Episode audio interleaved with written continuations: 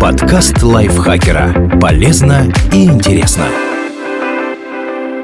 Всем привет! Вы слушаете подкаст лайфхакера. Короткие лекции о продуктивности, мотивации, отношениях, здоровье, обо всем, что делает вашу жизнь легче и проще. Меня зовут Михаил Вольных, и сегодня я расскажу вам 5 фактов о шпионах, которые вас удивят и позабавят. ЦРУ использовала мертвых крыс для передачи секретных сообщений. Представьте, идете вы по улице и тут видите в канаве мертвую крысу. Станете вы подбирать ее и внимательно осматривать? Скорее всего, нет. Естественное отвращение к подобного рода объектам обычно заставляет людей их игнорировать, проходить мимо и упускать шанс спасти свою страну от иностранного вмешательства. Дело в том, что агенты ЦРУ США во время Холодной войны нашли оригинальный способ передавать зашифрованные сообщения. Они засовывали их в дохлых крыс и подбрасывали в укромные места. Обычно люди не подбирают трупы грызунов, поэтому шпионы не опасались за свои депеши. Но что делать, если крыса решит полакомиться какой-нибудь бродячий зверь? Для этого тушку начиняли острым соусом табаско, который хищники не переносят. Интересно, что ЦРУ выращивала для таких целей только белых крыс, чтобы потом красить их в оттенки, характерные для популяции грызунов, обитающих в целевой местности. Оцените внимание к деталям. А еще ЦРУ обманывала КГБ с помощью надувных секс-кукол.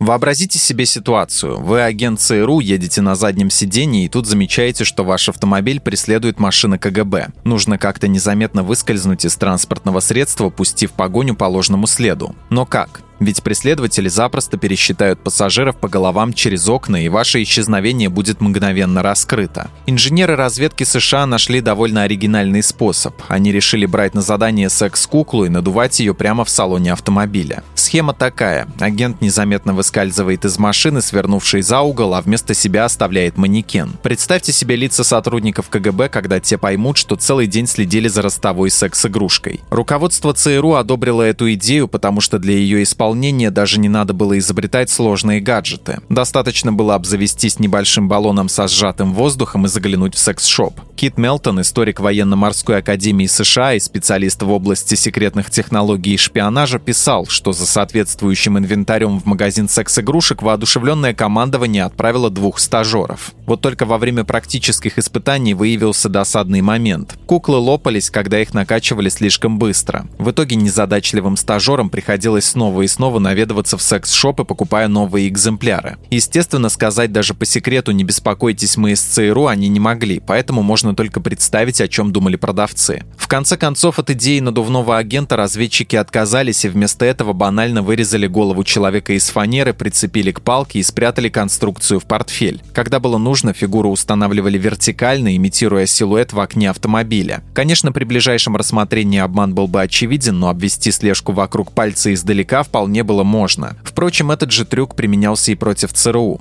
В 1985 году агент США Эдвард Ли Ховард, переметнувшийся на сторону Советского Союза, обманул преследовавших его сотрудников ФБР в Санта-Фе, оставив в движущейся машине собственный манекен из вешалки, куртки от Кельвин Кляйн и головы из пенопласта, прикрепленных к вантузу. Агентам понадобилось 25 часов, чтобы обнаружить побег предателя.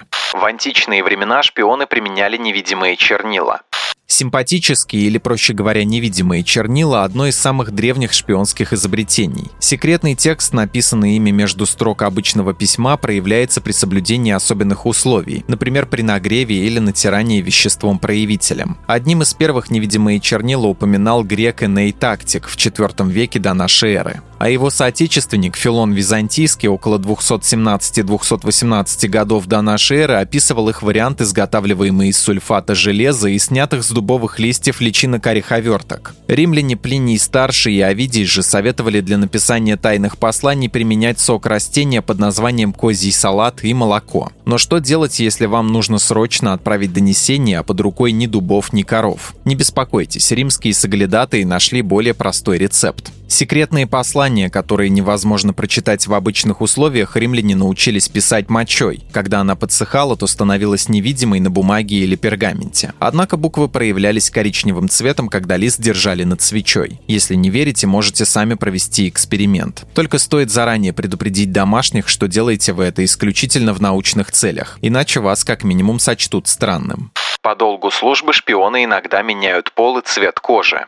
Сара Эмма Эдмондс родилась в 1841 году и жила на ферме ее семьи в Канаде. С раннего детства она жаждала приключений. Дело в том, что Сара прочитала книгу Фанни Кэмпбелл «Пиратская капитанша» Матьюрина Баллоу о женщине, которая переоделась мужчиной и стала одним из самых опасных пиратов своего времени. Эдмондс прониклась этим произведением настолько, что оно определило всю ее дальнейшую судьбу. В 15 лет девочка сбежала из дома в США, чтобы отделаться от брака по расчету. Некоторое время она жила торговля торгуя Библиями в Коннектикуте, а потом началась гражданская война. В 21 год Эдмонд стала полевой медсестрой, а затем шпионкой в армии Союза. Она использовала свои недюжинные таланты в перевоплощении, чтобы обмануть солдат конфедерации и вызнать их планы. Так она трансформировалась в женщину-торговку под придуманным именем Бриджит Оши, имитируя ирландский акцент. Кроме того, как и героиня ее любимой книги, она переодевалась в мужчину, некоего Франклина Флинта Томпсона. Конфедераты так и не раскрыли ее, и когда Сара заразилась малярией и сбежала из армии противника, чтобы не допустить разоблачения, портреты бедного Фрэнка Томпсона вешали на столбах и разыскивали за дезертирство. Но самым оригинальным образом Эдмондс был чернокожий мужчина по имени Каф. Она окрашивала кожу, используя нитрат серебра, и надевала черный парик. Конфедераты с презрением относились к рабам, считая, что в их присутствии присутствии можно спокойно говорить о военных планах, потому что они все равно ничего не понимают. В итоге Сара использовала расовые предрассудки врага против него же. Под личиной Кафа она проникла на базу конфедерации Вирджинии и благополучно похитила планы тамошних укреплений.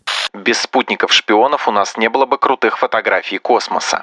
В следующий раз, когда будете ставить себе на рабочий стол красивые фото далеких галактик и туманностей, снятые телескопом Хаббл, помните, что они стали возможны благодаря инженерным талантам подрядчиков американской разведки. В 1976 году корпорацией Lockheed был разработан спутник-шпион KH-11 Canon, также называемый «Кристалл» или «Скважина». И это было первое устройство, которое стали применять для оптического наблюдения в реальном времени. Canon неоднократно модернизировался, и спутники этой серии до сих пор находится на дежурстве. Проект чрезвычайно секретный, и ЦРУ по сей день скрывает, сколько подобных шпионов было запущено на орбиту, каковы их цели и какими возможностями они обладают. Однако внешний облик спутника вполне себе известен. Дело в том, что при постройке телескопа Хаббл за основу был взят корпус KH-11. Из-за этого НАСА пришлось даже отказаться от идеи установить трехметровое зеркало в телескоп и ограничиться прибором в 2,4 метра, потому что первое в готовый корпус не влезало. Естественно, потом заявили, что размер уменьшили из-за проблем с финансированием. Конечно, Хаббл не может использоваться для съемки поверхности Земли, как его прародитель Кеннон. Она для него слишком близкая и яркая, яркое. Это все равно, что пытаться рассмотреть микробов в бинокль. Зато Хаббл умеет фотографировать очень далекие и очень крупные объекты. И если бы компания Lockheed не взялась за создание шпионских спутников, возможно, мы никогда не увидели бы таких красивых снимков из глубин космоса.